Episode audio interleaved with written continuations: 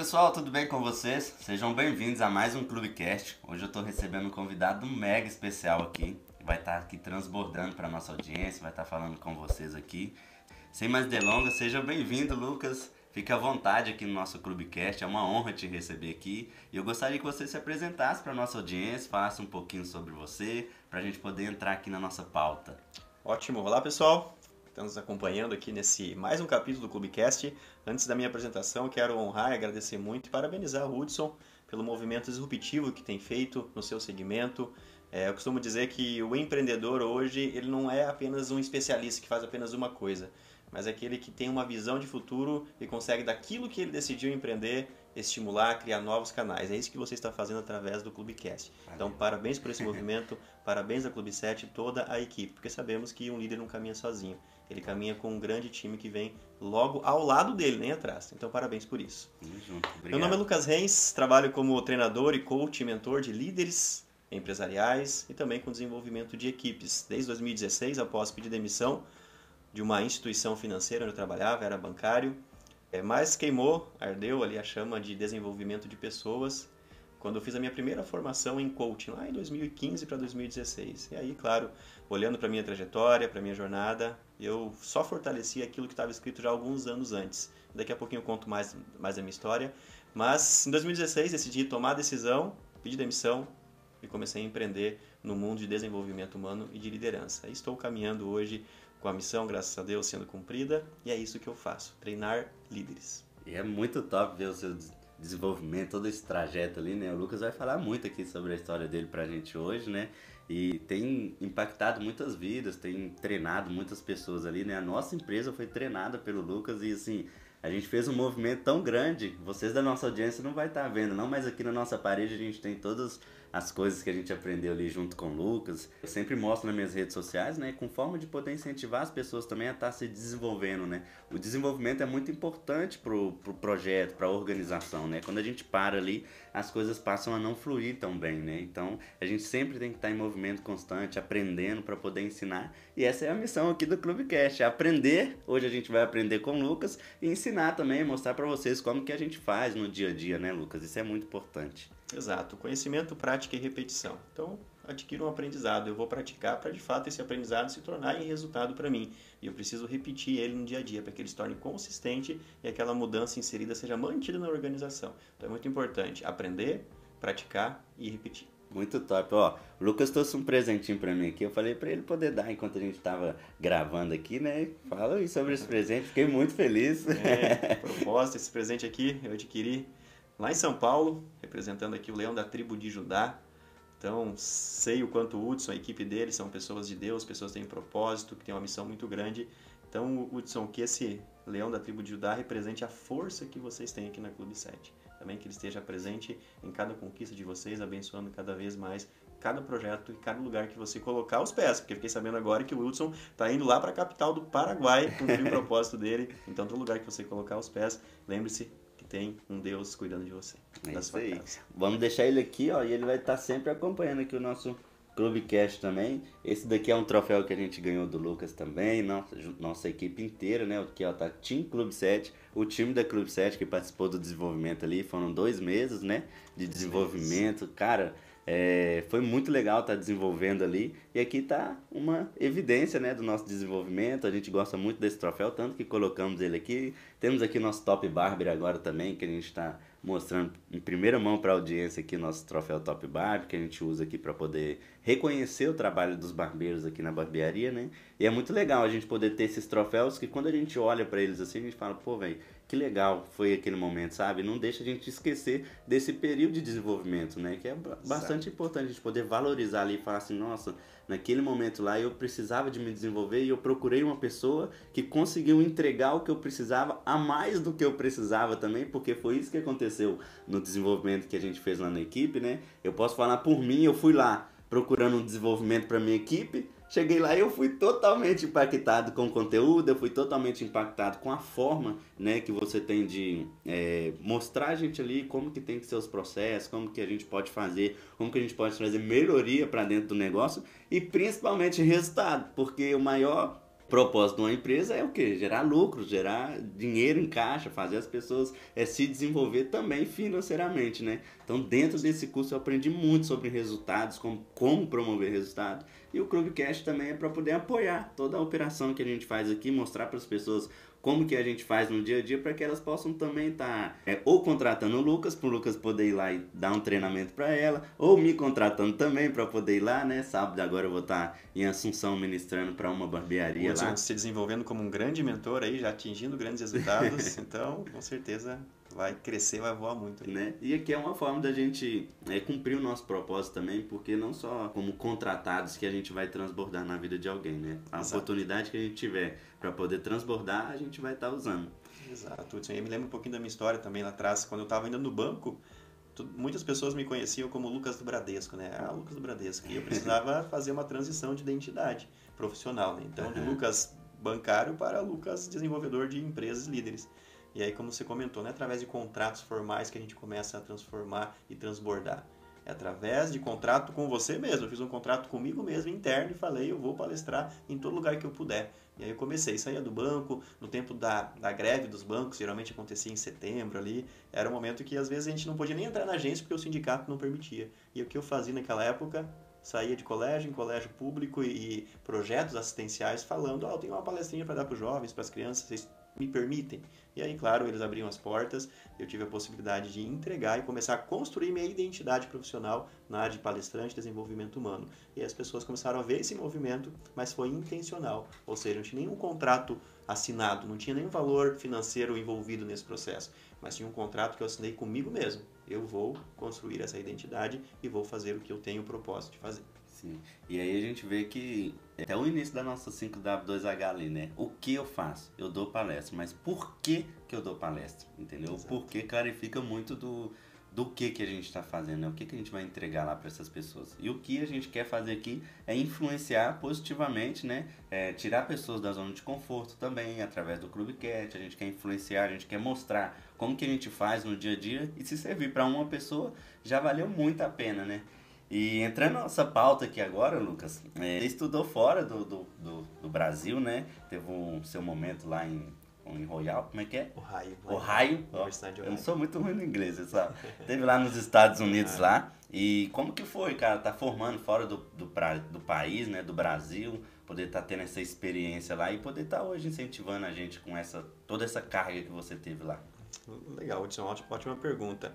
E é bacana a gente olhar para toda a trajetória, né? Olhando para o Ohio foi uma construção realmente. Quando eu fiz a minha primeira formação em 2015 para 2016, eu vi o currículo da pessoa que estava me formando ali, o Silvio Júnior é o nome dele. Inclusive, eu sou muito grato a tudo que ele me ajudou, startou em mim nessa questão de coach, desenvolvimento de pessoas. Então, eu vi o currículo dele, lá estava escrito formação na Ohio University. E eu olhei aquilo e falei, um dia eu vou para lá também, 2016. E aí depois fui galgando os próximos passos, depois do PSC, que é a base do coach, eu fiz, fiz a formação em Business Coaching, sempre olhando para o raio. Aí fiz o Master Coach em 2018, lá em São Paulo, com o Zé Roberto, no IBC, sempre olhando para o raio. Em 2019, consegui alcançar esse grande objetivo. E o que tem a ver né, é, com a minha jornada? Principalmente porque a formação lá é liderança. Então, falou liderança, já me conecta, já me conecta, vou fazer o possível para conseguir participar disso. Mas a questão não está, de fato, na, na, apenas na formação em si, mas é na jornada construída para chegar nessa formação. Então, quando eu olho para minha trajetória, uma família simples, é, olhando quando que eu conseguiria fazer uma formação fora do Brasil, e aí, quando você declara a visão, quando você tem clareza da sua missão, você define o passo a passo, você estrutura um plano para alcançar isso e declara. É importante você declarar que você quer aquilo e aquilo vai se tornar real. Mentalmente, todo dia declarar. Eu declarava isso constantemente. E até que esse objetivo, esse sonho profissional foi realizado.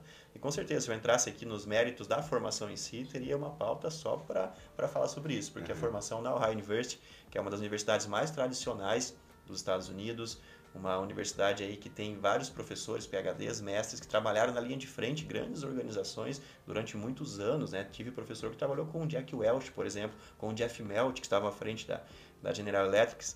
Então é a oportunidade de você estar em ambientes assim para conseguir aprender com grandes mestres.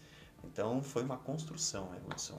É, para chegar até lá foi um passo a passo e hoje eu posso contar com muita alegria que esse objetivo foi alcançado. Eu vejo de duas formas, né? Para você poder liderar, você precisa se preparar, ser liderado primeiro, para depois você poder ir lá e transbordar na vida das pessoas, né? Não adianta a gente querer transbordar nas pessoas se a gente não está cheio, né? Então você foi lá buscar conhecimento, né? Atravessou aí de um lado para o outro para poder estar tá se enchendo e hoje poder estar tá derramando na gente aqui. E a preparação, ela é muito importante, né, Lucas? O, empresário, as pessoas que é, querem transbordar, que querem é, incentivar pessoas também, elas precisam, nós precisamos entender que nós precisamos buscar primeiro, né?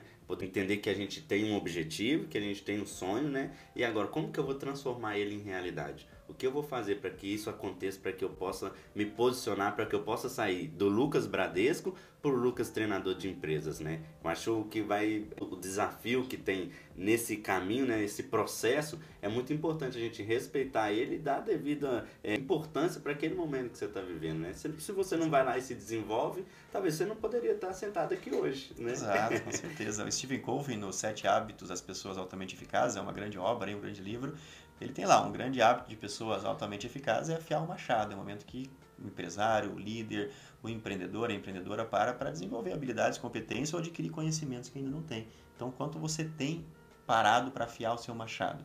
E afiar o machado vai investir dois recursos principais, Hudson: tempo e financeiro. Uhum. Quantas empresas já fui prospectar para levar meu trabalho e falavam: não, nós estamos sem agenda ou nós não temos recursos para isso agora, vamos investir em outras coisas. Ele não está afiando o machado da equipe, não está desenvolvendo. Sim. Então é muito importante parar para pensar. Nós estamos agora gravando esse podcast em finalzinho de maio de 2022. Você que vai assistir, que está assistindo esse capítulo do Clubecast, em 2022, por exemplo, em cinco meses, quando que você e a tua equipe pararam para afiar o machado? Ou vocês estão apenas executando, executando, executando, e aí não tem a possibilidade de aprimorar aquilo que já está bom ou consertar aquilo que não está tão bom assim. E aí, muito importante, quando a gente fala em investimento, em, em preparação, é importante você olhar como ROI, ou seja, todo o tempo que você dedicar para preparar a tua equipe, para preparar o teu colaborador e para se autodesenvolver, com certeza você vai ter um retorno operacional do investimento. Nada é um recurso colocado fora quando falamos em desenvolvimento de pessoas. Então tudo tem retorno. E tem uma frase para fechar esse raciocínio no livro O Gerente Minuto. O Gerente Minuto é um grande best-seller quando fala-se em liderança. E lá o autor, Spencer Johnson, ele fala: "O melhor minuto é aquele que eu invisto nas pessoas". E tudo isso tem a ver com autodesenvolvimento e desenvolvimento da sua equipe, das suas lideranças. E falando de ROI, quando a gente foi fazer o curso de desenvolvimento ali, a gente parou várias terças-feiras, quartas-feiras pela manhã, né? E a gente é, perdeu, vamos dizer assim, metade da equipe para poder estar tá lá se desenvolvendo. Se a gente olhasse pela essa perspectiva de estar tá perdendo, não era interessante que a gente tivesse lá, né? E o empresário ele precisa identificar o que, qual retorno eu vou ter através de parar minha equipe e poder desenvolver junto com ela e poder desenvolver, investir tempo nelas, né? As pessoas que estão ali. Por quê? Quando eu fui é, para fazer o curso, eu queria muito desenvolver as pessoas. Meu, a minha maior preocupação era o quê? Eu preciso desenvolver as pessoas. Esse é o momento de desenvolver. Depois é o momento da gente poder aplicar tudo aquilo que a gente vai aprender para que a gente possa ter o retorno daquilo.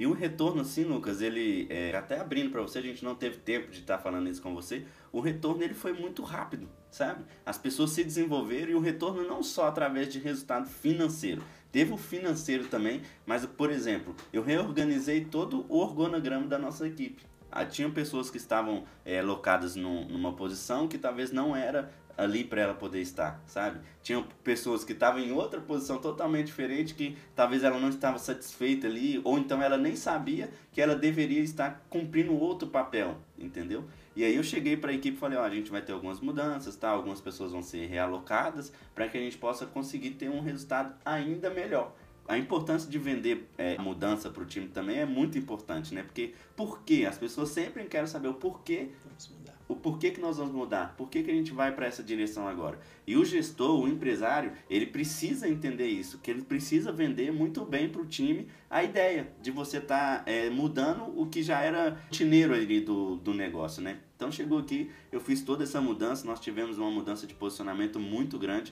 tivemos uma mudança de resultado muito grande também, tiramos alguns é, atos do nosso meio, vamos chamar assim. Teve uma live que a gente fez e eu achei muito legal é, esse insight que a gente levou ali dentro daquela live, que tirar os ratos do nosso meio. O que está fedendo no meio hoje da tua empresa? O que, que não está cheirando bem hoje no meio da tua empresa que você precisa de remover para que ela possa continuar é, prosperando, para que ela possa continuar se desenvolvendo. Mas para isso é importante dar o tempo para poder adquirir o conhecimento, né? Exato. E investir. Quanto mais você desenvolve as pessoas, mais o negócio cresce. O negócio é um negócio que cresce. As pessoas que crescem e fazem o negócio crescer. Essas pessoas que estão lider, liderando. É, a gente tem líder de equipe aqui, a gente tem gerente de loja, temos é, líderes da recepção, tem as pessoas que trabalham no financeiro se o, o, empresário não entender que ele precisa fazer essas pessoas crescer para que o negócio dele cresça também e em conjunto todo mundo possa fazer uma engrenagem evolutiva, né, as coisas elas não vão para frente, né? O empresário precisa tirar um tempo ali para poder se desenvolver, desenvolver o time para que tudo possa crescer ali e assim a gente vai colher resultados, né? Exato. É, e você é um treinador de empresa, um treinador de pessoas, né? As pessoas já foram impactadas aí pelos cursos do Luca Renz, quantas pessoas você já teve a oportunidade, né? Eu vejo muitas assim, pessoal, e é muito legal ver os feedbacks que você posta lá no, no, no Instagram das pessoas, assim, deixa a gente mais próximo disso, né? Como que é, cara? Legal. É, em 2016, quando formamos uma empresa, Estela Centurion, inclusive já participou do Clubecast aqui, Sim. uma grande mulher, uma grande mulher de Deus, desenvolvedora de pessoas também. Tivemos uma sociedade de muito êxito durante aproximadamente 4 a 5 anos. Em 2016, quando nós sentamos para colocar a visão e a missão da nossa empresa, nossa visão era treinar e impactar pessoas, líderes e empresas ao redor do Brasil. Isso ficou muito, muito evidente para nós, porque no primeiro ano de empresa a gente já conseguiu dar grande espaço nesse sentido. E, então, essa, essa construção, ela começa pela visão declarada. E hoje, em 2022, eu somo aí mais de 200 empresas treinadas, mais de 10 mil horas de treinamentos, centenas de pessoas, líderes e membros de equipes treinados pelo Brasil afora. Eu costumo dizer que eu fui até pro Acre, né? Tem algumas analogias, algumas metáforas. Será que o Acre existe mesmo? Uma brincadeira, né? Porque o Acre é, um dos menores, é o menor estado do Brasil, se não me engano, posso estar errado. A geografia às vezes não é tão boa. Mas enfim, até pro Acre eu fui treinar uma grande, um grande grupo de empresas. Já fui para Pernambuco, já fui para Vitória, já fui para São Paulo, já fui para grandes estados aí, Belo Horizonte. É, já tive também treinando pessoas, empresas, empresas de todos os segmentos. Empresas que têm pessoas na posição de liderança que precisam ser desenvolvidas empresas que querem criar uma cultura de desenvolvimento de geração de líderes, ou seja, quem são os próximos líderes, nós vamos treinar também, e empresas que querem desenvolver as suas equipes. Então, rodei o Brasil aí já de maneira presencial, antes da pandemia era muito presencial, e depois uhum. da pandemia tornou-se mais virtual, e isso permitiu que rodasse outros estados que eu ainda não tinha ido presencialmente. Então já somos aí, respondendo a sua pergunta, mais de 200 empresas treinadas desde 2016, mais de 10 mil horas de aplicação do, dos métodos. Né? Eu costumo dizer para os meus clientes que não é o Lucas que faz o resultado, é o método aplicado. E se a pessoa que está passando por aquele processo caminhar dentro daquele método, ela vai ter resultados. Então não é o resultado que eu gero, é o resultado que o processo tem gerado para as empresas, para as pessoas que se permitem de fato passar e caminhar dentro desse método. Então foram mais de 200 empresas aí, mais de 10 mil horas de atendimento e alguns líderes aí, centenas de líderes já que passaram pelo, pelo meu método, né, pelo meu treinamento. Legal. Eu peguei um código com o Renan aqui, o Renan Bartolo, no nosso Clubecast. Ah, eu acho que foi o segundo Clubecast, o segundo episódio. Que 20% é parte do Lucas, vamos dizer assim, contextualizar aqui para o nosso momento agora. 20% é com o Lucas, 80% é com, com o Hudson, com o empreendedor que foi impactado ali pelo curso, com as pessoas que foi impactado ali, porque o Lucas ele vai vir vai trazer o direcionamento, vai trazer a clareza das coisas, vai mostrar pra gente ferramentas, né? Agora, quem vai utilizar as ferramentas somos nós. Então, 20% é o treinador que traz ali pro time, né, que ele está desenvolvendo, e 80% é com as pessoas que estão participando daquele momento ali no dia a dia, na ação, né? É, eu sou muito assim, é, muitas pessoas chegam e falam, cara, parabéns pela ação que você tem, você sempre tá ali executando, executando. Em alguns momentos, executar demais também não é a melhor opção, né? Mas eu sou muito executor, esse é meu perfil, executor. E aí, eu sempre vejo que é ali que a gente tem resultado, na execução.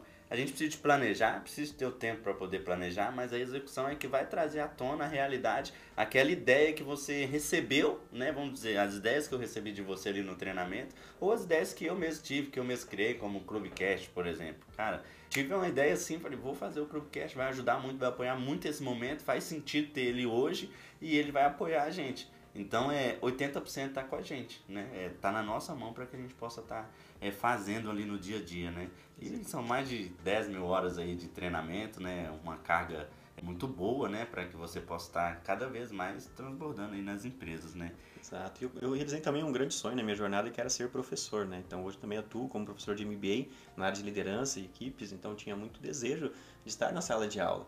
E consegui também, desde 2018, ministro aulas aí na instituição em qual me formei e eu fiz parte da primeira turma desse curso que eu sou professor hoje, lá em 2011, gestão de pessoas, gestão estratégica de pessoas. Então fiz parte da primeira turma e hoje também somo aí algumas, algumas horas dentro de sala de aulas envolvendo alguns alunos aí nessa área de liderança também. Sim, muito legal. E Lucas, essas pessoas assim, elas vêm tendo um resultado muito expressivos, né, cara? E tipo, como que é para você ver o resultado assim das coisas acontecendo, cara? Porque e como que é para você ver ah, as empresas assim, sendo desenvolvidas depois? Porque eu, cara, eu fico acompanhando assim, fico vendo, fico torcendo, fico vibrando, desenvolvo um carinho ali pelas pessoas que é, estiveram ali confiando no meu trabalho. Como que é para você assim, cara?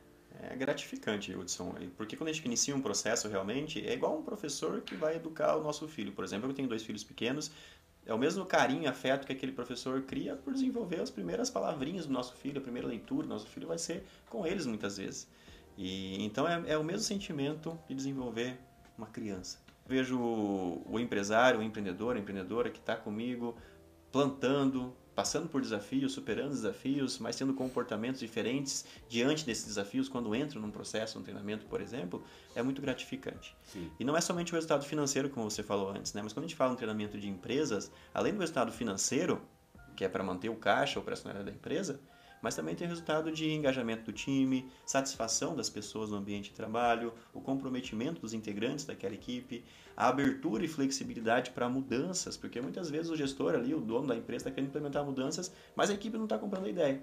Então, quando vem um depoimento ou um feedback, poxa, minha equipe agora está mais flexível com uma simples ajuste na minha comunicação ou com um simples ajuste aqui na maneira como eu levava as demandas para o time, aí o time comprando, o time está comprando mais a ideia.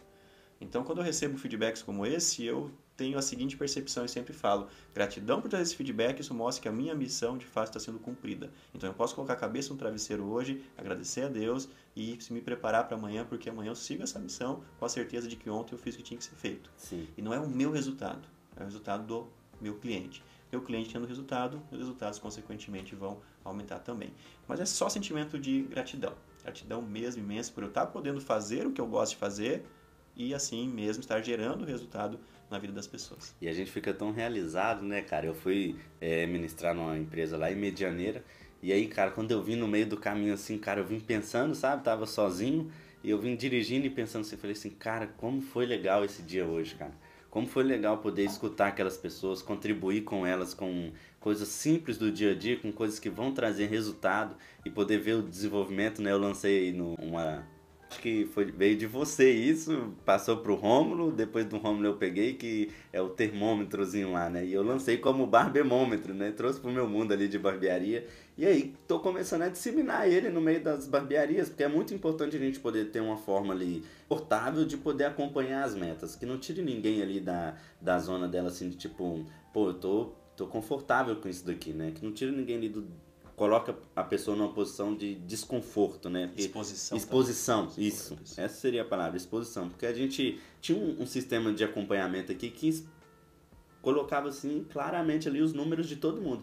E às vezes tem aquela pessoa que fica, pô, tá mostrando meus números, tal, tá mostrando que eu não tô batendo, não isso vai fazendo a pessoa cada vez menos é, chegar próximo de atingir a meta dela. E o barbemômetro, assim, cara, deixou todo mundo à vontade. Eu pedi muito feedback do time. Falei, galera, ficou legal dessa maneira tal? Tá legal mesmo. Todos os colaboradores falaram comigo. Putz, ficou muito legal. Agora, cara, tá muito legal. A gente tá conseguindo acompanhar todos os dias. É, de dois em dois dias ali, a gente tá preenchendo o, o barbemômetro, né? Eu trouxe pro meu mundo ali.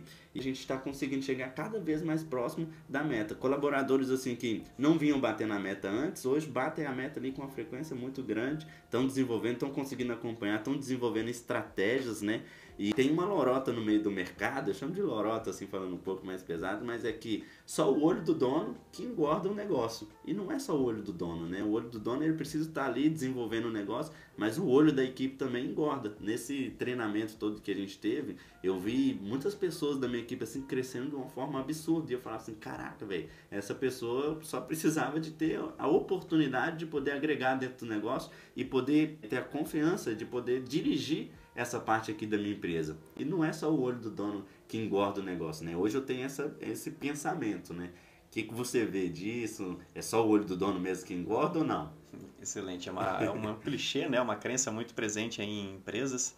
E quem tem o perfil mais centralizador, mais dominante, mais executor, acredita muito, leva essa crença à risca. Quando eu não estou aqui, as coisas no caminho. Quando Durante muito tempo eu acreditei nisso, cara. Quando eu tô, se eu não tiver na empresa, não acontece. Se fulano, que é da minha confiança lá, só tem essa pessoa para poder confiar, se ela não tiver lá, a empresa não vai andar, as coisas não vão funcionar. E aí, tipo, aquela é, confiança centralizadora em uma duas pessoas só. E o time não é feito só por uma pessoa, né? Exato. E aí, se eu, crenças são verdades autorrealizáveis, né? Se eu acredito nisso, eu vou ter comportamentos e atitudes que vão provar que eu tô certo. Realmente, quando eu não tô aqui, as coisas não andam. E aí o teu comportamento vai direcionar para isso. Mas isso é uma crença limitante, realmente, né? Eu costumo dizer que o nem todo mundo vai ter a visão do dono em primeiro momento dono, a visão do empreendedor. Então, o olho do dono, ele vai visualizar o futuro, vai visualizar a frente. Não engordar a empresa no, no contexto da frase, né? O que vai engordar a empresa são os braços da equipe. Os braços nesse primeiro momento até ganhar o coração das pessoas, depois a mentalidade delas. Porque primeiro o colaborador entra na empresa para manusear, para operacionalizar. Com o tempo ele vai sendo envolvido numa cultura organizacional que ele vai sentir no coração dele, caraca, aqui eu quero estar. Tá. Nossa, olha que bacana essa gestão, olha que bacana o nosso clima. Aí depois você ganha mente, agora eu vou contribuir com isso também. Então eu não, eu não vim aqui para operacionalizar. Sim. Eu vim aqui porque eu estou gostando de estar aqui e também agora vou contribuir com ideias. Aí que a empresa começa a ter uma escala muito maior. E o dono começa a ver que, não, realmente, a minha equipe tem ideias, tem poder de decisão, tem habilidades que precisam ser desenvolvidas, claro, aí vem afiar o machado, desenvolver, dedicar tempo para isso, mas não é o olho do dono que engorda a empresa. É o braço do time, é o coração das pessoas e a mentalidade de todo mundo que está naquele ambiente. Porque se você tem essa crença, pode ter certeza que você vai ter muitos desafios pela frente. A tua empresa ela pode até atingir um nível. Você pode ver e sentir que a tua empresa está tendo resultado, mas vai ter um limite. Acima daquilo, ela não vai conseguir crescer mais. Então, convido você, se tem essa crença, reveja um pouquinho. Talvez você pegou isso de algum familiar, talvez do seu pai, da sua mãe, talvez de um amigo que também tem esse pensamento, ah, quando eu estou na empresa parece que as coisas andam e quando eu não estou, não andam. Revejam isso, questionem-se mais em relação a isso, que pode trazer percepções aí para tua empresa crescer. Até porque o negócio ele não pode ter uma dona dependência, né? Só andar quando o dono tiver. Eu acho que é injusto o negócio andar só quando o dono está lá dentro da empresa, porque é, resultado é, é para todo mundo, é, é, responsabilidade de todo mundo que está ali dentro da operação. Exemplo, a Clube 7 hoje, ela tem sete cadeiras aqui dentro. Eu não consigo operacionalizar sete cadeiras. Então a responsabilidade do, daquele cliente, o Lucas vai lá e senta na cadeira do Júnior, a responsabilidade de atender aquele cliente ali muito bem atendido é, o, é, é do Júnior e que está dentro da cultura que a gente tá, que a gente vai formando ali no dia a dia, né? E tem que ter muito estômago também para poder formar, entender que as pessoas elas têm as dificuldades delas também, tem os momentos delas. Talvez o que é óbvio para mim não é óbvio para o outro e às vezes eu não tenho, é, às vezes eu sou tão miserável que em vez de parar e ir lá e falar, cara, não não é dessa maneira, pode ser assim, assim, assim. O que, que você acha? O que, você acha desse pensamento que eu tenho? Você acha que faz sentido, né? E aí entender que a gente precisa de formar as pessoas também e que cultura é um processo para que a cultura ela possa começar a desenvolver, para que ela possa começar a tocar as pessoas que estão ali dentro do negócio, para que as pessoas comecem a sentir aquilo ali e começam a entender que aquilo ali vale a pena ser respeitado, que a cultura vale a pena ser aplicada no dia a dia, né? Isso que a gente tem que estar tá vendendo para a equipe, para que a gente possa ter essa liberdade de, por exemplo, estar tá fora do negócio e o negócio está andando da mesma maneira como se eu tivesse aqui dentro. Hoje, assim, cara, eu tenho muito orgulho da minha equipe, sabe? A gente tem muita coisa para poder fazer, para poder desenvolver e sempre vai ter. Mas o negócio ele não depende só do Hudson mais, entendeu? Lá no início era muito dependente de mim, onde em muitos momentos ali eu, eu tava vendo a minha equipe estar sentada e eu tava ali cortando cabelo, cortando o dia todo e chegava um, chegava outro, chegava outro e minha equipe sentada só olhando eu trabalhando.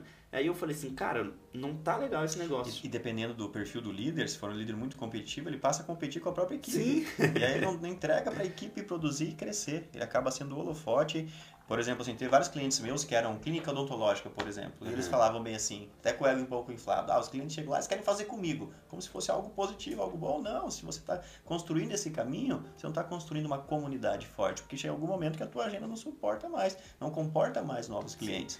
Então aí vem a descentralização. Então a competitividade do perfil pode fazer com que você compita muito com a sua própria equipe e também a falta de confiança, né? Se você não confia nas pessoas, você não vai entregar um cliente. Eu costumo dizer uma analogia que eu faço aqui em relação a, a profissões, né? O barbeiro, né, o dono de barbearia, é um dos, dos perfis, vamos dizer assim, que mais confia no time, né? Porque ele coloca a equipe com uma navalha no pescoço do cliente. Ele permite que o colaborador coloque uma navalha no pescoço do cliente. Há um nível de confiança tem que ter que aquele barbeiro vai, de fato, executar bem o trabalho dele, colocando até em risco, vamos colocar assim, a própria é, saúde física ali do, do, do cliente. Mas é, quando a gente traz para esse contexto, realmente, Hudson, descentralizar delegar, a gente pode falar em delegação, como construir um processo de delegação, como fazer a descentralização, mas comece primeiro construindo a confiança no time, confie mais nas pessoas. Esteja em 2017 eu fui num evento chamado HSM lá em São Paulo, é, de dois grandes é, gestores, dois grandes autores, professores, Sandro Malgaldi José Salim Neto. E lá eu, eu tive a oportunidade de ver grandes players, grandes empresários de grandes empresas mesmo a nível mundial, é, falando sobre a confiança e a permissibilidade que os ambientes precisam ter para o erro. Sim. Ou seja, permitir que a equipe erre às vezes, para que através desse erro consiga identificar maneiras diferentes, melhores de fazer aquilo que já estava fazendo, que se não acontecesse o erro, não teria essa possibilidade. Então, claro, erros que vão trazer aprendizado, e esses erros algumas vezes podem gerar algum custo financeiro, claro, pode gerar um cliente satisfeito? Pode, mas através dele, debatam, e não é simplesmente aponte a falha e não vamos mais errar. Não envolva a equipe para discutir possíveis soluções para que esse erro nunca mais aconteça. E aí você começa a construir processos bem claros, através de percepções e feedbacks do próprio cliente, do próprio faturamento da empresa, ou seja, são alguns indicadores que eu quero mais para frente daqui a pouquinho também falar com vocês. Legal. Mas tem essa percepção. E aí com essa percepção, você vai vendo se a tua liderança está sendo uma liderança está centralizando muito ou uma liderança que pode confiar mais. Às vezes uma, uma, uma simples pesquisa de satisfação do cliente, eu tive um caso desse semana passada. A gestora ela era muito generalista, era muito exagerada. E ela queria fazer tudo, fazer tudo, fazer tudo. E aí ela fez uma pesquisa simples, onde 68 clientes responderam. E a pesquisa mostrou que mais de 80% desses clientes estavam nota 10 satisfeito com o atendimento da equipe, com a receptividade da equipe, e mais ali uns 10, 12% nota 9. Ou seja, mais de 90%, se a gente falasse em NPS, eram pessoas que indicariam a empresa para outro. E aí ela teve uma ficha que caiu, falou: "Nossa, minha visão era totalmente diferente". Exato, porque é a tua visão. Mas quem tem o poder de dizer como a tua empresa está indo é o teu cliente. Ouça o teu cliente. Isso vai dizer se a tua gestão realmente está sendo efetiva, centralizada. E um fato que aconteceu também com essa gestora, ela comentou: "E Lucas, eu tive uma uma uma cena bem a seguinte. Uma colaboradora chegou e falou de um cliente. E aí eu fui lá, não deixa que eu resolvo pensando que talvez ela não tinha habilidade para resolver. Aí eu fui lá tentar resolver e depois o cliente deixou um depoimento totalmente é, questionando a minha atitude. Ou seja, então eu fiz algo que eu achava que eu estava mais preparado que a minha colaboradora, mas não fui tão assertivo assim. Talvez se tivesse confiado na minha colaboradora, ela teria conseguido converter a situação muito mais assertivamente do que eu. Então olha a crença ali que não, deixa que eu vou porque você não está preparado ainda. Talvez seja mais preparado que você. Mas se você não dá a possibilidade da pessoa lá tentar, arriscar, e por mais que erre às vezes, mas vai aprendendo com o próprio erro, você não vai desenvolver pessoas. O que eu vejo assim, Lucas, por exemplo, no ramo de barbearia, essa competitividade do gestor, do dono da empresa, querer competir e mostrar que sabe mais do que a pessoa que está ali junto com você no seu time, ela é muito grande. E mostrar que, não, eu sou o melhor, eu faço o melhor degradê do que o, o colaborador ali, então eu que tenho que cortar o cabelo daquele cliente que é mais especial, vamos dizer assim. Não, esse cliente é meu, esse cliente eu vou atender ele, ele não é um cliente que você pode atender ele não. E aí eu já vejo que começa tudo errado. Quando começa por aí, eu vejo, cara, tá tudo errado. O cara não tá entendendo qual que é o propósito dele, tá investindo numa empresa. Ele não tá fazendo uma empresa, ele, fez, ele abriu um local para ele poder cortar cabelo. E aí coloca mais duas cadeiras lá, e aí, cara, você faz as suas cadeiras funcionar e tá tudo certo. E aí é onde a gente eu falando pro meu, pro meu mundo de barbearia, é onde eu preciso entender, cara, eu sou barbeiro, eu preciso dar o meu melhor aqui como barbeiro, mas eu preciso dar o meu melhor como gestor também para poder desenvolver essas outras cadeiras, para que juntos nós possamos crescer. E aí é onde você tem que entender que não existe cliente teu. Existe cliente, por exemplo, existe o cliente da Club 7. O cliente da Club 7 ele tem que ser tratado como qualquer um outro cliente, sentando na minha cadeira, ou na cadeira do Júnior, ou na cadeira do, do Alisson, ou na cadeira do Jonathan, né? É o cliente da Club 7. Entrou para a porta para dentro, eu sempre falo aqui com os meninos, não tem cliente seu aqui dentro, é cliente da Club 7. Os processos têm que ser feitos com todos os clientes. É, dobrar a toalha no rosto do cliente, tudo é igual. A gente precisa entregar o melhor produto. Né? Tem um padrão, Sim. padrão de entrega. Para que é, o cliente possa entender que ele sentar na minha cadeira é o mesmo serviço, é o mesmo produto que a gente entrega para ele. Ele sentar na cadeira do Júnior é o mesmo produto. Você teve já as experiências aqui, pode me dar um feedback assim? Eu falei assim, cara, agora sim estamos no, no caminho que uma empresa tem que estar. Então, essa competitividade é, no ramo da barbearia, eu vejo ela acontecer muito, assim, sabe? O dono... Não é só na barbearia, tá, tá Hudson? Eu que vim em 2011, minha primeira experiência em gestão, liderança, foi em 2011, quando eu fui promovido à liderança de uma equipe de vendas. Uhum. Comecei lá com uma pessoa, duas pessoas, e de repente tinha 24 pessoas. E naquele ambiente eu via muitos líderes que tinham medo de perder o poder. Isso também tem muito Olha a ver com o perfil comportamental e crenças, né? Não, se aquela pessoa vender mais que eu, saber mais que eu, eu corro o risco de perder o meu cargo. E aí ia centralizando e ia competindo com a própria equipe. Então tem vários fatores, vários gatilhos que fazem com que o gestor, o líder, sabote o principal papel dele. Qual é o papel do líder? Desenvolver, Desenvolver. pessoas melhores que ele, para que ele possa subir de nível, para que ele possa crescer. Mas eu tenho algumas crenças que se eu ensinar muito para os outros, não saber mais que eu, meu cargo está em risco. Eu quero dizer para você, empreendedor, empresário, que é dono de empresa ou talvez lidera alguma equipe, teu papel enquanto líder é preparar pessoas que vão ser melhores que você para que você possa crescer para os próximos níveis.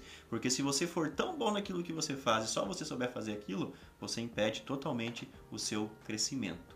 Então liderança tem a ver com o nível de poder que você tem. Tem a ver com o teu nível de capacidade, habilidade, fazer a tua equipe entregar resultados do jeito certo e também a sua capacidade habilidade de envolver as pessoas que estão na tua equipe para que elas possam crescer junto com você e atingir ali a cadeira que você tem hoje. A tua cadeira tem que ser ocupada por uma outra pessoa, outra pessoa. breve para que você possa ocupar outras cadeiras e outras posições. Quando eu comecei aqui na, na trajetória da barbearia, eu, eu internalizei isso de uma maneira onde eu falei assim, cara, esse é o caminho. Eu preciso estar sempre assumindo um próximo nível para que outra pessoa possa assumir o meu nível, eu possa subir para outro nível e assim a escada vai acontecendo. Então, sempre a fila ela precisa, precisa de andar, ela precisa de estar subindo. Aonde, exemplo, hoje a gente tem o Estevão como auxiliar, ele precisa sair de auxiliar rápido, né, no tempo que for preciso ali, para que venha outro auxiliar, para que ele vá para barbeiro, para que o barbeiro que ele assumir a vaga dele aí possa ir para um barbeiro líder, para que depois de barbeiro líder ele possa tornar um barbeiro líder e educador, e assim vai. E a escada vai legal. subindo. E olha que exemplo legal que tu trouxe, Hudson, porque às vezes perguntar, ah, mas a minha empresa só sobe se eu sair.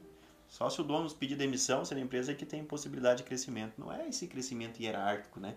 Hoje a gestão, a cultura organizacional, ela vem de uma transformação de uma cultura de uma gestão é, é vertical para horizontal. horizontal. Eu não preciso crescer na empresa só para atingir o próximo nível para cima.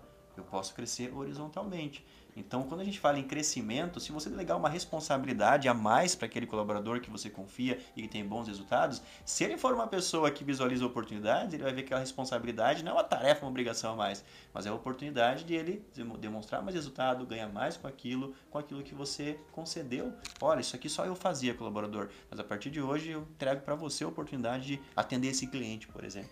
Sim.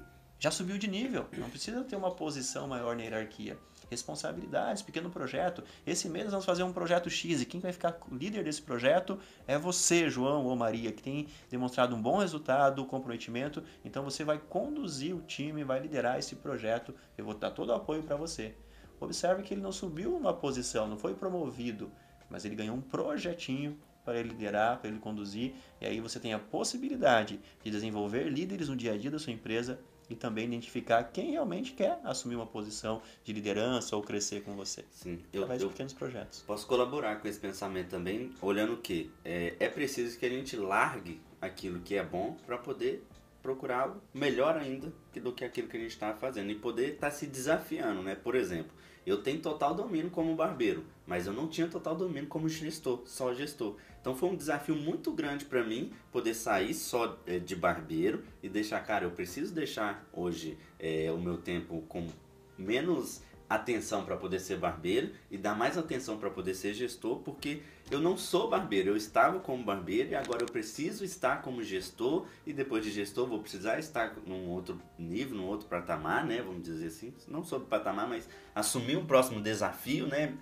é sair da minha zona de conforto de gestor, porque eu vou estudar, daqui a pouco começa a se tornar uma habilidade é, rotineira, comum, eu preciso de largar ela, passar para outra pessoa, ensinar aquela pessoa tudo e aí é onde está o desafio, né? Passar para outra pessoa. Como que eu vou passar para outra pessoa tudo o que eu fazia agora? E às vezes a gente se prende ali até numa atitude emocional, né? É muito, é, às vezes o gestor ele mais está atrapalhando em alguns momentos do que ajudando. Ele está atrapalhando o desenvolvimento da empresa, está segurando ali, ele poderia ter muito mais lucro, ele poderia ter muito mais liberdade de poder estar tá fazendo novas coisas, né? E ele está ali preso, sentimental ali, exemplo do barbeiro, ele fala, mas esse é meu cliente, esse é o meu cliente, eu tenho que atender ele. E ele não é o teu cliente, ele é o cliente da barbearia. Ele precisa vir comprar o produto da barbearia. E é preciso desenvolver a equipe, treinar ela tecnicamente para que ela possa estar no nível já que o, o, dono ele se julga que ah não eu é porque eu tenho mais habilidade nisso eu que sei resolver por isso que é que tem essa dona dependência. A gente dá essa desculpa pra gente né? Então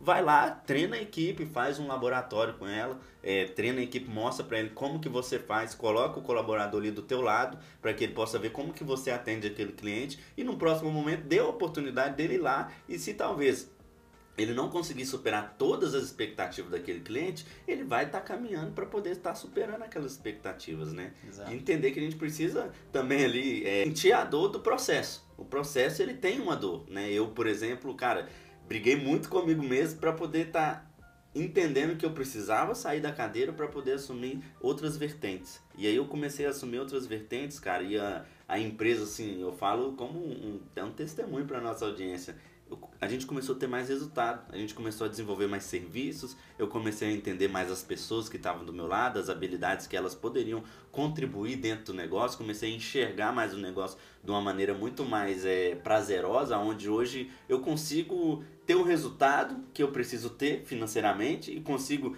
desenvolver as pessoas para que elas tenham resultado financeiramente também dentro do negócio e os processos, as coisas estão muito mais prazerosas de ver acontecendo. Antes eu estava atendendo lá dentro da minha sala e preocupado com a gestão aqui fora. Aí às vezes eu estava aqui na gestão e preocupado com o atendimento lá na, na sala ou no, no setor operacional. E aí, Lucas, eu comecei a desenvolver. Não sei se você lembra, mas quando é, a gente foi fazer o primeiro contato, você marcou seu horário de corte barba.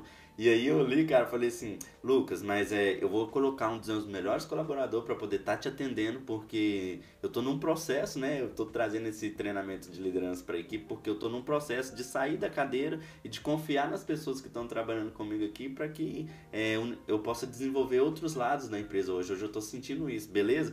E eu falei aquilo ali com você, assim, com com uma dor, né? Uma Porque, dor. tipo, cara, o cara tá vindo aqui treinar minha equipe. Eu me senti assim, eu não posso nem atender ele, sabe? E ficava preso ali. Mas não é que eu nem posso atender ele, eu tenho que. Lucas, eu tô tirando tempo aqui para tudo que você vir aplicar aqui pra gente, eu possa entender, internalizar e depois passar para eles e você olhar e falar assim: caraca, deu muito certo é, a semente que eu plantei ali naquela equipe. Entendeu? Fantástico. E tudo isso tem a ver com comportamento, mudança de mentalidade, quebra de crenças, flexibilidade importante para você fazer essa mudança de paradigma. Então, nós estamos falando sobre a crença de que só o olho do dono engorda a empresa. Não, quebra essa crença hoje, entenda que é o braço, o coração e a mente das pessoas do seu time. Nem um time de futebol, nem um time de basquete, vôlei consegue levantar a taça sozinho.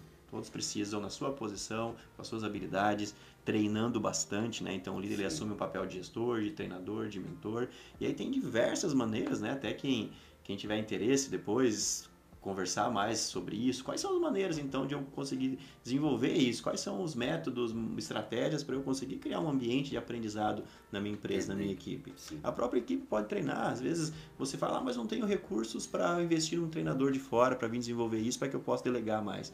Mas quem na equipe já tem um know-how, já tem um talento, já tem uma expertise, você pode colocar esse próprio colaborador fazendo ali pausas é, estratégicas para orientar, treinar seu time, ensinar processos. Quem você, qual livro que às vezes você pode comprar um livro em comum para todo mundo e todo mundo ler e vocês marcarem encontros semanais de 15, 20 minutinhos para debater sobre aquele que que livro trouxe. Então tem N estratégias aí para você desenvolver comportamento, habilidade e atitude dentro do seu time. E para isso é o C do chá, que é o conhecimento. Onde está esse conhecimento? Pode ser feito através de mentores, assim como o Hudson me contratou, assim como o Hudson está sendo contratado hoje por grandes barbearias aí, outras empresas do, de outros segmentos, é Sim, é muito bacana. Ou a tua própria equipe. Então não tem limitação. A limitação está na sua mente, na maneira como você observa e significado que você dá para aquele contexto. Não, você precisa desenvolver as pessoas sim. Quanto mais você desenvolver, mais descentralizada vai ser a tua organização e mais confiança você vai ter no ambiente também. Entender que pessoas elas vêm e elas vão. Porque às vezes a gente fica ali. Uma vez uma pessoa chegou para mim assim, Lucas, falou: Hudson, queria te dar uma dica, cara. Não fica passando para as pessoas tudo que você sabe, você fica ensinando tudo ali e tal. Eu, cara, eu achei isso assim surreal quando a pessoa veio me falar isso. E você ficar abrindo tudo o seu leque aqui para as pessoas, essas pessoas elas vão pegar, daqui a pouco elas estão saindo, então abrindo outras barbearias e aí, vai abrir uma do teu lado e tal. Aí eu fui falei com ela, com a pessoa assim, cara, isso daí já é o caráter da pessoa. Se ela quiser abrir aqui do meu lado, tá tudo bem. Eu vou continuar fazendo meu trabalho e o meu caráter não vai mudar. E tá dentro de mim ensinar tudo o que eu sei. Se eu não ensinar e ter essas pessoas aqui dentro oferecendo um trabalho ruim para as pessoas que vêm aqui confiando na, na minha é, na minha credibilidade que eu construí no mercado, porque a Clube 7 Barbershop começou tudo através de mim. Aí as pessoas vêm aqui, eu não treino as pessoas que vão atender ela e como que vai funcionar as coisas. Então, enquanto as pessoas estiverem aqui dentro da minha empresa, eu vou treinar elas ao máximo, eu vou dar o melhor que eu posso dar para elas aqui, para que elas possam estar tá atendendo os clientes. Eu cuido das pessoas que estão aqui para poder atender os clientes e elas vão cuidar dos clientes. E aí as coisas vão andar. Agora, se eu não treinar essa pessoa por medo dela poder ir lá e abrir do meu lado, ou por ela não abrir um negócio dela, como que o meu negócio vai crescer? Exato. Eu preciso fazer o meu negócio crescer, treinando essas pessoas, passando tudo que eu sei, tudo que eu tive sucesso dentro da minha carreira como barbeiro, para que eu possa ir para uma próxima fase e para que ela possa assumir essa fase que eu tenho hoje e aí se tratar ela bem para que ela queira ficar aqui junto com a gente. Se ela não quiser ficar, tá tudo bem. tudo bem. Eu sempre vejo a saída de um colaborador da seguinte forma: essa é uma oportunidade que eu tenho para servir outra pessoa com o que eu sei fazer, que é cortar cabelo, que é ser gestor de barbearia, e eu vou ensinar outra pessoa porque eu sei ensinar, tá dentro de mim isso, eu vou ensinar essa pessoa e ela vai assumir aquela cadeira ali, e ela vai estar tá entregando o melhor produto que eu tenho pra, para poder oferecer hoje para a audiência que é, gosta do trabalho da Clube 7 Barbershop. Acho que lembra daquela frase, não lembro a fonte agora, mas que fala e se você treinar a tua equipe, investir tempo, dinheiro, essa pessoa for embora? E se você não treinar e ela ficar? Como vai ser a qualidade da entrega para o teu cliente? Então quem vai dizer realmente a entrega, a qualidade da entrega é sempre o cliente. Então, se a gente pudesse fazer uma recapitulação, um breve resumão né, daquilo que nós estamos falando, que é um assunto muito importante. O crescimento da tua empresa não está apenas na tua mão, está na tua habilidade de gerir, na tua visão de negócio, mas para trazer pessoas que vão construir com você. Tem três perguntas né, que todo empreendedor deve se fazer. O que fazer? O que eu quero fazer? Hudson, montar uma barbearia, ser especialista nisso e tudo mais, crescer com isso. Como fazer? Então, vou contratar uma estrutura, vou comprar os equipamentos. E a terceira pergunta é quem vai fazer comigo? Porque se não tiver quem fazer, meu, meu crescimento vai ser limitado. E aí chega um momento que uma pessoa só não aguenta. Então, maneiras de fazer isso, se a gente pudesse trazer em tópicos, analise o tempo que você está dedicando. Pegue esses cinco primeiros meses de 2022, quantos tempos vocês pararam para afiar o machado, você e seu time, para desenvolver habilidades. E pegue pelo menos três, quatro ou cinco atividades que você faz, anote ali no papel mesmo. melhor ferramenta estratégica do mundo, sabe qual é, Hudson? Papel e caneta. Papel e caneta. Então, Eu adoro, cara papel e caneta, anota ali. Claro que depois do papel e caneta você vai subindo de nível, né? Vai usando Sim. outras ferramentas. Mas começa pelo papel e caneta. Cinco atividades que eu faço. Ah, pagar boletos no banco. Às vezes está muito no banco pagar boleto porque você ainda não conseguiu delegar ou confiar em alguém para fazer isso para você. E aí eu vou dizer de coração, às vezes está pagando um salário é, altíssimo para você, um salário de dono, mas está fazendo ação de um estagiário, por exemplo. Aí é um custo muito grande na tua empresa, que às vezes não é mensurado. Poxa, lá no banco pagar boleto, isso o estagiário poderia fazer. E o estagiário custa hoje para mim o quê? Custaria 500, 600 reais e o meu salário de dono é 5 mil. Então você está pagando 5 mil reais para você fazer uma operação que um estagiário faria. Então é um custo muito caro que às vezes não é mensurado pela tua empresa. E para fazer essa mudança, bastante treinamento, bastante metodologia para desenvolver as pessoas, entender o que elas precisam desenvolver para que você desenvolva mais confiança e comece a delegar. Então liste ali quatro, cinco tarefinhas, atividades operacionais e coloque o nome de aquela pessoa mais preparada na tua visão hoje na equipe para executar aquilo. Ah, não tem ninguém preparado ainda, então coloca na frente a pessoa que vai preparar para começar a assumir essas atividades mais operacionais. Aí você consegue subir de nível mental e levar a tua empresa aí para outros patamares. Por exemplo, o Hudson aqui hoje a equipe está executando ali fora muito bem, diga-se de passagem. Por quê? Porque ele preparou, porque ele se dispôs de fato a sair da operação e confiar mais no time. E aí o negócio dele com certeza tem potencial para transbordar muito mais. Ou ele poderia estar tá ali operacionalizando e quem estaria aqui comigo agora Ninguém, nem eu estaria nem, aqui, porque esse projeto não, não existiria. né? Olha a oportunidade Sim. que a gente tem de transbordar. E, e aí, para fechar só esse raciocínio, se me permite, Sim. vamos para o maior líder de todos os tempos, né? Jesus Cristo. Quando a gente fala em Jesus, a gente olha para a trajetória dele, né? A primeira coisa que ele olhou para os apóstolos falou: seja pescadores de homens. Vá e seja pescador de homens. Não pesque dinheiro, não pesque bens materiais, pesque homens. Porque a partir do momento que tivesse pessoas certas do seu lado, vocês vão conquistar terra, vocês vão conquistar povoados em meu nome. Vocês vão conquistar de fato aquilo que é necessário através daquilo que nós precisamos alcançar. Então pesque pessoas. E dois mil anos depois ainda é, falamos disso, né? Quem é cristão, indiferentemente da sua crença ou espiritualidade, olhe Jesus como um grande líder. Ele não fez tudo sozinho. Ele trouxe pessoas. E observe, você não precisa impactar um milhão de pessoas você. Mas através de 12 homens que ele trouxe para perto dele, um, de fato, traiu, todos, todos nós sabemos, Judas, mas teve através deles nações, o mundo foi impactado. E dois mil anos depois ainda são citados, né? Então, olha a importância de você trazer as pessoas certas, compartilhar com eles a sua missão, a sua visão, o seu propósito, trabalhar valores, princípios, é isso que dá um norte, é, clareza nas atitudes, nos comportamentos do dia a dia. Mas a gente olha para Jesus como um grande líder. Por quê?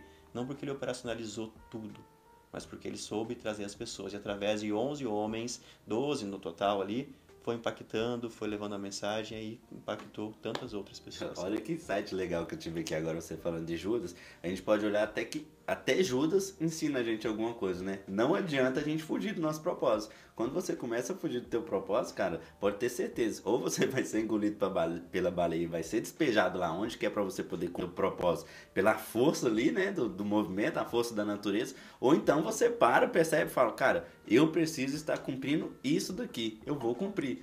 Talvez os, os, todos os outros discípulos ali, né, internalizou melhor do que Judas e entendeu que tinha que ir e cumprir o, o propósito que o líder estava mandando, né, que o líder Jesus estava mandando. E aí todo mundo conseguiu fazer uma obra gigantesca que é uma das maiores obras da humanidade, né? Vamos Exato. dizer assim. E um ponto importante é o que? Quando a gente olha para os discípulos ali, para os doze, né? Nem, nem todo, todo, eram homens, nós como homens não somos Seres perfeitos. Humanos. Teu colaborador não vai ser perfeito, não vai contratar uma pessoa, ah, essa pessoa está perfeita para o meu negócio.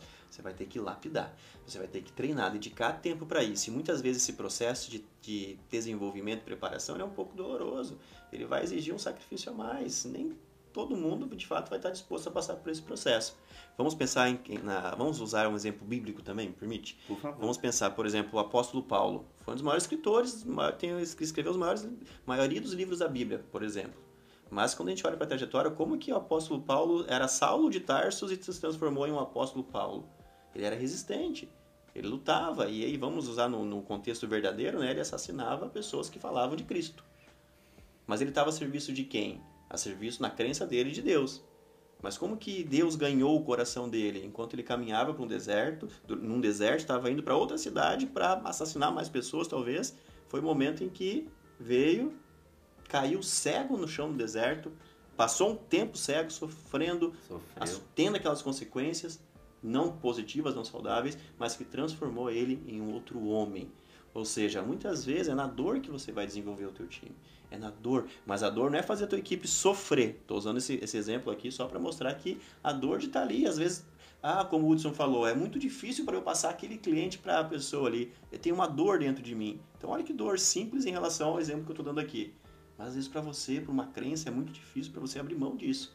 Então entenda, você vai preparar a tua equipe em momentos de desafios e momentos também positivos. Mas é no momentos de desafios, de dor, que a gente mais evolui e mais aprende. Às vezes a gente quer evitar isso. Então, encare, treine e prepare. E nós temos que estar ali dentro do negócio como um treinador mesmo, né? Exemplos que quando Jesus foi se, é, ser capturado ali pelos soldados, Pedro foi e cortou a orelha de um dos soldados. E Jesus falou, calma Pedro, não, não faça isso.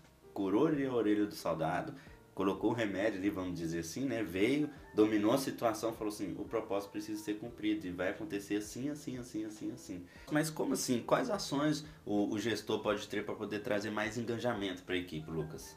Ok. Quem, quem gosta de novela ou filmes, né? O que mais traz engajamento para a gente ficar conectado até o final? Se eu estou conectado, por exemplo, num filme do início ao fim, estou engajado com a história daquele filme. E aí que vem o ponto, história. Conheça a história das pessoas da sua equipe. Sim. Faça com que elas conheçam a sua história. Já é um primeiro grande passo. Às vezes a tua equipe olha para você como o cara que está faturando ali, ou como empreendedor que está ganhando e tal, mas não conhece a tua história lá de trás, o quanto você ralou, o quanto você sofreu o sacrifício para chegar ali onde você está hoje, indiferentemente do segmento, do tamanho da sua empresa.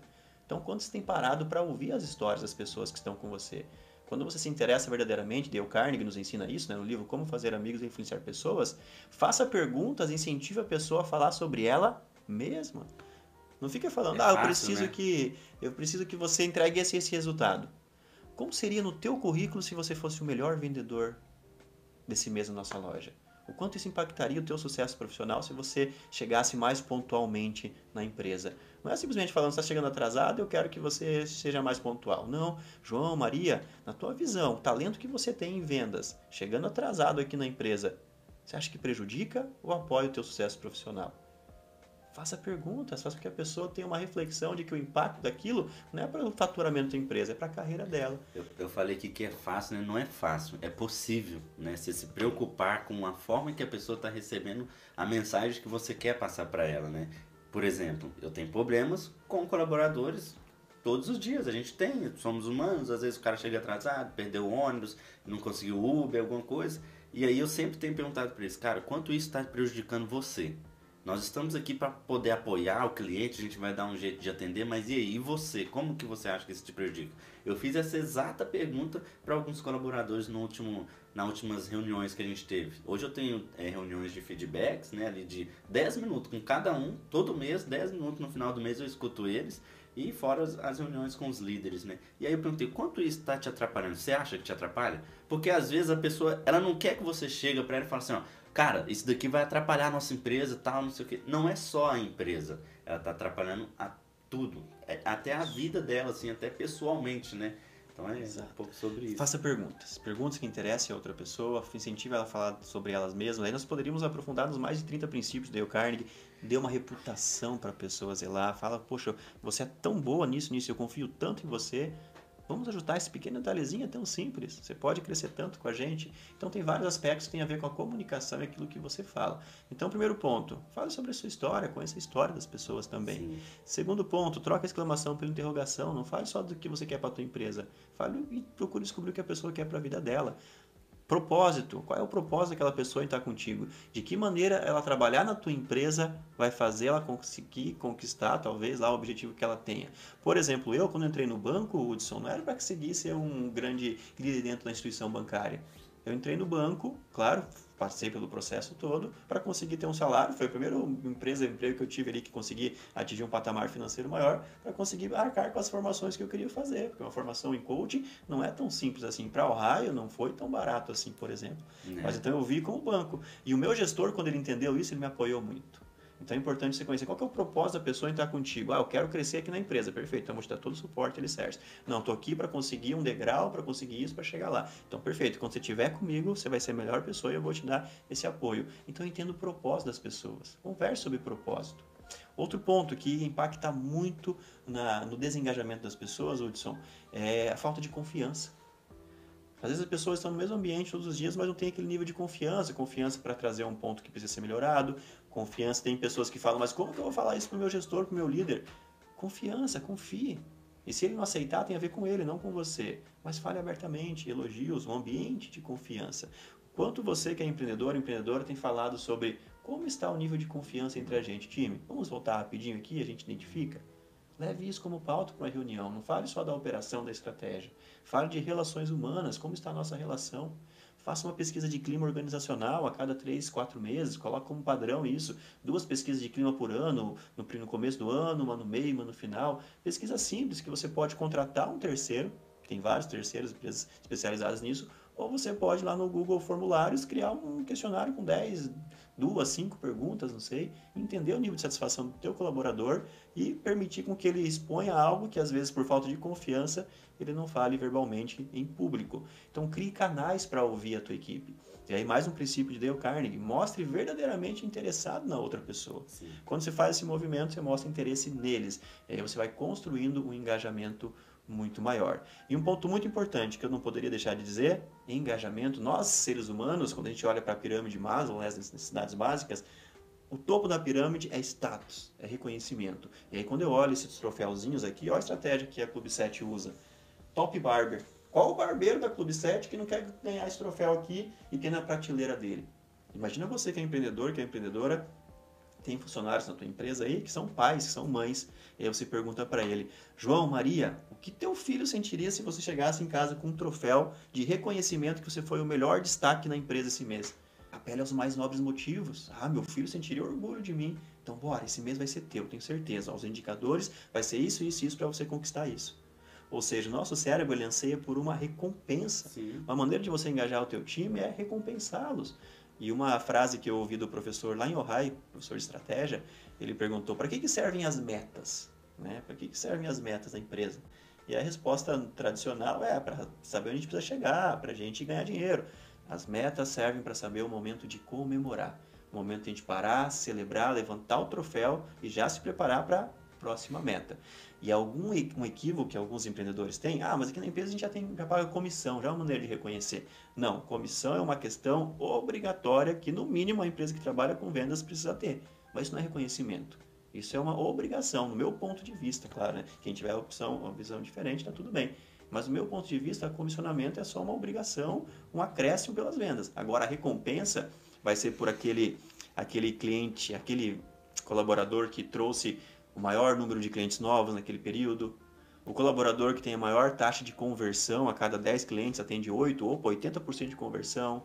O colaborador que tem a melhor retenção de clientes, a cada 10 clientes que ele, que ele atende, 8 voltam, ou 80% de retenção. O, cliente, o colaborador que tem o melhor atendimento de pós-venda.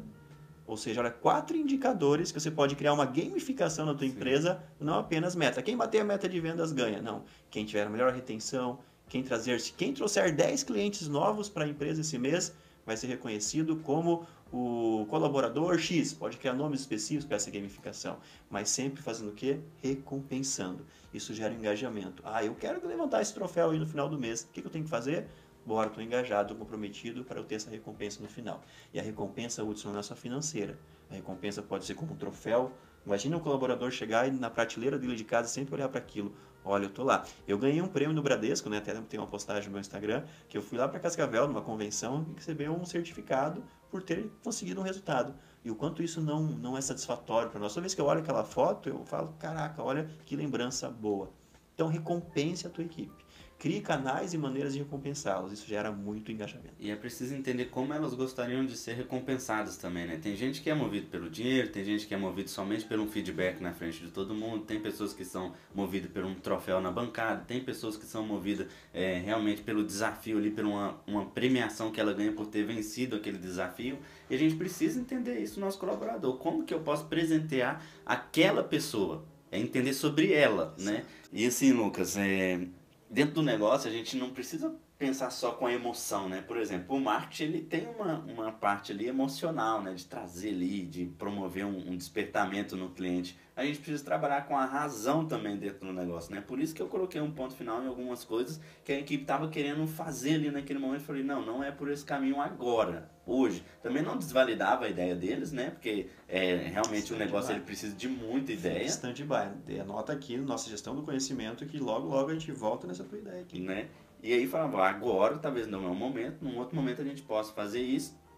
E é, a gente precisa assumir outros desafios agora, que era um pouco de trabalhar com a razão. Qual que é o nosso momento, né? E muitas vezes o, o, empreendedor, ele deixa ali um pouco a razão e vai só na emoção, né? Só na emoção. E é onde ele vai atropelando as coisas, atropelando as coisas e acaba não conseguindo executar o que é preciso executar, né? E tem muitos momentos também que ele começa a agir só com a razão, razão, razão, razão e aí não consegue também fazer o que tem que ser feito. Então, como que é dividir essas duas coisas, cara? Razão e emoção dentro do negócio. Porque eu sou um, um gestor apaixonado pelo negócio, apaixonado por pessoas, apaixonado pelo desenvolvimento das coisas. Eu gosto muito de ver as coisas crescer, então eu tenho uma parte ali emocional também envolvida. E tenho a minha parte de executor também, que eu sou muito executor, sou muito na veia das coisas, sabe?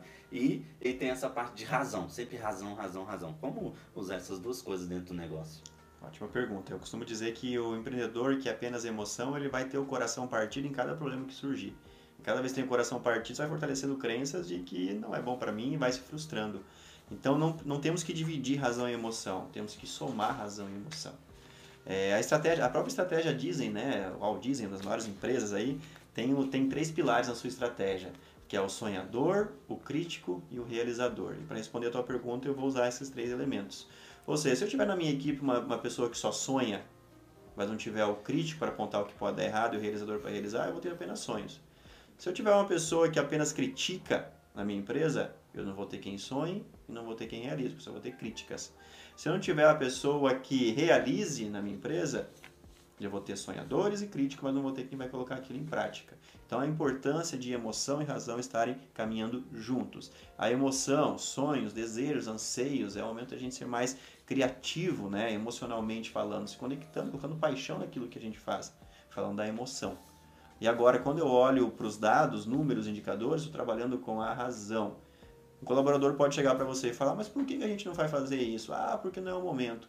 Então, quando você tem um indicador, olha, porque ó, a pesquisa que nós fizemos aqui identificou que os clientes estão insatisfeitos com esse ponto aqui, por exemplo. Então, se nós acelerarmos aqui, a gente vai deixar esse número de satisfeitos maiores. Então, por isso não é o momento disso. E aí você traz a razão. Razão é racionalidade, ou seja, você colocar a mente de uma maneira racional, pensar, olhar para números, olhar para dados. Quando está escrevendo no papel, você está racionalizando aquilo. Então você precisa trabalhar com dados para mostrar para a tua equipe que realmente aquele não é o momento. Não é para dividir os dois, mas para que os dois trabalhem juntos, emoção e razão. Entender que dentro do negócio a gente precisa de fazer o que precisa ser feito. Entender que vai ter hora que a gente vai precisar de agir com a razão, quer é ser mais chefe ali, quer ser mais executor, quer poder estar tá ponderando algumas ideias que talvez não vai fazer sentido para aquele momento. Em outros momentos a gente precisa estar lidando com a emoção, tá ali, cara, que legal, vamos fazer, ficou muito boa a ideia, né? Dividir esse esses dois extremos, né? Razão e emoção, para que Isso. o negócio possa acontecer. E nunca esquecendo que nós, seres humanos, somos emocionais, né? Nós temos muita emoção envolvida. Aí vem o papel do líder também de ser um pouco psicólogo, um pouco. Tem líderes que falam, ah, mas eu sou psicólogo, mas você é líder. Então, na função de líder, tem que ouvir as pessoas. Empatia, empatia hoje, principalmente de pós-pandemia, foi uma das habilidades mais importantes para os líderes desenvolverem, se colocar no lugar do outro, ouvir mais os outros, entender os traumas, os medos que foram criados. Sim. Então, a emoção vem desse lado de você, como líder, entender que a gestão emocional é responsável pelos líderes que têm muito sucesso quando vocês pesquisam é, e vão identificar quem são esses líderes, vão observar que eles tinham muita habilidade de gestão emocional, saber gerir as suas emoções. E a gestão emocional é o quê? Entender a minha emoção, entender o que o outro está sentindo e como é que a gente pode trabalhar essas duas emoções pelo bem de todo mundo.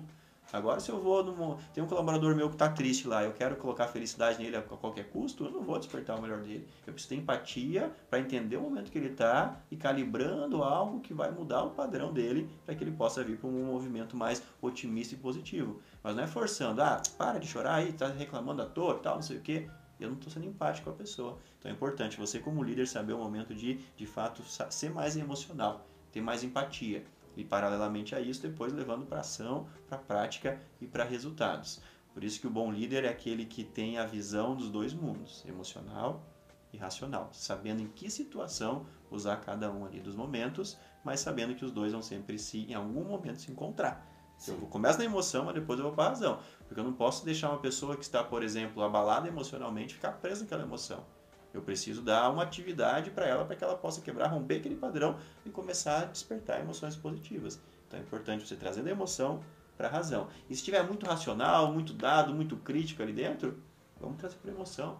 Vamos nos emocionar um pouco mais aqui dentro. Sim. Vamos ser mais emotivos aqui dentro, isso é importante também. E a gestão da emoção, assim, também é entender que vai ter hora que a gente vai precisar é, ser líder, vai ter hora que a gente vai precisar ser chefe, vai ter hora que a gente vai precisar ser psicólogo, vai ter hora que a gente vai precisar ser amigo também das pessoas, entender que elas não são robôs e a gente está aqui para poder desenvolver junto com elas, não só empresarialmente, mas também em comum, né? Uma comunidade, pessoas, são pessoas, né? A gente precisa entender que a gente precisa ajudar elas também com o que a gente tem de, de conhecimento, a gente pode transbordar sobre a vida das pessoas. Mas, Lucas, que bate-papo legal Hein? Muito obrigado pelo seu tempo, cara. A gente tinha uma pauta aqui, né? Eu quase não usei essa pauta, eu sempre falo no, nos Clubecast que eu faço uma pauta toda, chega aqui, a gente vai entrando ali, né? Vai se emocionando, né? Vamos é, usando a razão aqui de poder estar tá levando uma mensagem realmente que possa impactar a vida de vocês, mas também tem a nossa emoção que a gente viveu no nosso dia a dia, né? E cara, eu queria te agradecer, estamos caminhando para o fim aqui. É, queria que você deixasse uma mensagem final para as pessoas que estão nos acompanhando, né, para as pessoas que estão aqui dedicando o tempo delas para poder estar tá sendo cheias também, né, e também ajudando a gente. E falar em ajudar, eu queria pedir para vocês, nossa audiência, se vocês não se inscreveram ainda no nosso canal aqui, se inscreva no nosso canal, deixa um likezinho ali para poder esse vídeo viralizar, para que esse vídeo possa alcançar mais pessoas aí, né? Dessa maneira você vai estar tá colaborando com o nosso tempo aqui que a gente parou para gratuitamente estar tá entregando tudo que a gente faz no nosso dia a dia, né? Eu conheço o Lucas, pessoal, eu tenho certeza que tudo que ele falou aqui são sacadas é, pensando no desenvolvimento das pessoas, né? Todo esse tempo que eu paro aqui realmente é pensando também no desenvolvimento das pessoas que estão acompanhando a gente. A gente tem muito cuidado com o que a gente vai trazer aqui para vocês e Lucas, fica à vontade. Se tem uma pergunta que eu não te fiz e deveria ter feito, agora é hora de você responder ela. Faça a pergunta e responda ela também. Ótimo. Na verdade, eu só vou deixar algumas, algumas três colocações. É três frases que fazem muito sentido para mim na minha vivência sobre liderança. A primeira delas é do grande treinador de líderes, um grande pregador chamado John Maxwell, onde ele fala: tudo começa e tudo termina em liderança. Essa é uma frase que fez muito sentido para mim em 2011, quando eu li o primeiro livro do John. E isso tenho aplicado e levado sempre às empresas. A tua vida começa da maneira como você vem liderando ela. O sucesso da tua empresa vem conforme o estilo de liderança que você está utilizando. Uma maneira como você lidera o teu dia a dia, o começo até o final do dia. Então tudo começa e tudo termina em liderança. Uma outra colocação, que talvez seria um código, uma frase minha, que é a seguinte: o que diz se você vai ser um bom líder no futuro, ou se aquela pessoa vai ser uma boa líder para a tua empresa, é a maneira como ela se comporta enquanto liderado hoje. Sim. Nós, enquanto empreendedores, enquanto colaboradores, precisamos saber o momento de obedecer, de seguir de fato o script que foi colocado para nós. Então é muito importante ter essa visão também. E uma terceira e última colocação é: entenda e acredite que o seu negócio é um mundo de infinitas possibilidades. Tem muita coisa que você pode explorar olhando para a tua empresa, nem buscando lá fora ou querendo modelar outros. Talvez na tua empresa hoje você está tão estressado ou tão estressada pela demanda, pelo acúmulo de atividades e tudo mais, ou até pelo, pela questão de finanças, não está indo muito bem nas finanças, mas acredite que no teu próprio negócio, nas paredes da tua empresa, tem um mundo de infinitas possibilidades que você pode explorar. Por isso, envolva mais as pessoas do seu time. Conte com o apoio deles. Crie momentos estratégicos, estão ali para focar em ideias, em inovações. Crie um mecanismo de recompensa para as pessoas. Descentralize, delegue, dedique tempo para preparar, para treinar os teus próximos gestores, teus próximos líderes. E a tua empresa ela vai viver durante muito tempo. E para fechar, tem uma pesquisa que diz que antigamente as empresas duravam até 75 anos. Hoje a média de vida de uma empresa é de no máximo 15 anos. A diferença vai ser na capacidade da tua equipe, do teu time de conduzir o teu negócio à frente. E quem faz isso muitas vezes são os líderes. E se todas as pessoas da tua organização forem líderes, você vai ter um grande time, pode ter certeza disso. Muito top, muito obrigado, Lucas. Bate aí. Tamo junto. Tamo junto. É, foi um prazer te receber aqui, beleza? Você é um cara que a gente admira muito, ajudou muita gente aqui na nossa empresa, sempre é uma pessoa muito agradável de poder estar batendo um bate-papo dele. Espero receber você aqui mais vezes no nosso Clube Cash, tá? É, o Lucas está morando hoje em São Paulo, nós estamos em Foz do Iguaçu. O Lucas está morando em São Paulo, numa missão lá, né? Tá muito legal de ver todo o trabalho que você tem feito ali no, nas suas redes sociais. Se você ainda não segue o Lucas, segue ele lá no Instagram dele, arroba Lucas Renz, né? Oficial. Ponto oficial. Ponto oficial. Ele todo dia está soltando sacadas lá para que a gente possa estar tá desenvolvendo como líderes, como gestores, como pessoa, como pai, como filho, né, em várias vertentes aí da nossa vida e tem contribuído muito. Eu sou um fã de carteirinha, acompanho todo o trabalho dele lá, vou continuar acompanhando e toda vez que eu tiver a oportunidade de trazer ele para sentar aqui nessa cadeira, eu vou estar tá trazendo, porque eu sei que toda vez que você vem aqui, você vai poder é, colaborar com o nosso crescimento, beleza? Esse... Fechou? Obrigado, Hudson. Valeu, gente. Obrigado. Foi um prazer estar aqui mesmo. Que Deus abençoe esse projeto. Com certeza, só mais um de tantos outros que você tem. A Academy, o podcast agora, o Clubecast, a Clube 7 como um todo, agora o Hudson Sim. Mentor. Cara, você é um cara muito próspero. Quem, a história do Hudson, quem teve a oportunidade de conhecer, sabe o quanto esse cara aqui ralou, penou, os desafios que ele superou. Então, quem é bom de desculpa não constrói nada. Quem foca na solução, tem muita fé em Deus, nós sabemos que temos um único propósito aqui, é olhar para cima e por Ele, para Ele são todas as coisas. Então, quando a gente tem esse propósito, a gente caminha e qualquer desafio que aparecer no nosso caminho, a gente vai ter como um aprendizado não como um ponto para ficar e permanecer ali. Então, parabéns, Hudson, você é um cara abençoado. Muito obrigado. Deus siga abençoando você, a Bárbara, tua tigrezinha, tigrezinha. em casa. E com certeza vocês vão prosperar muito ainda. Amém, cara, amém. Esse foi mais um episódio do nosso Clubecast. É, se inscreva no nosso canal, deixe seu like aqui para poder ajudar a gente e bora acionar os foguetes e decolar.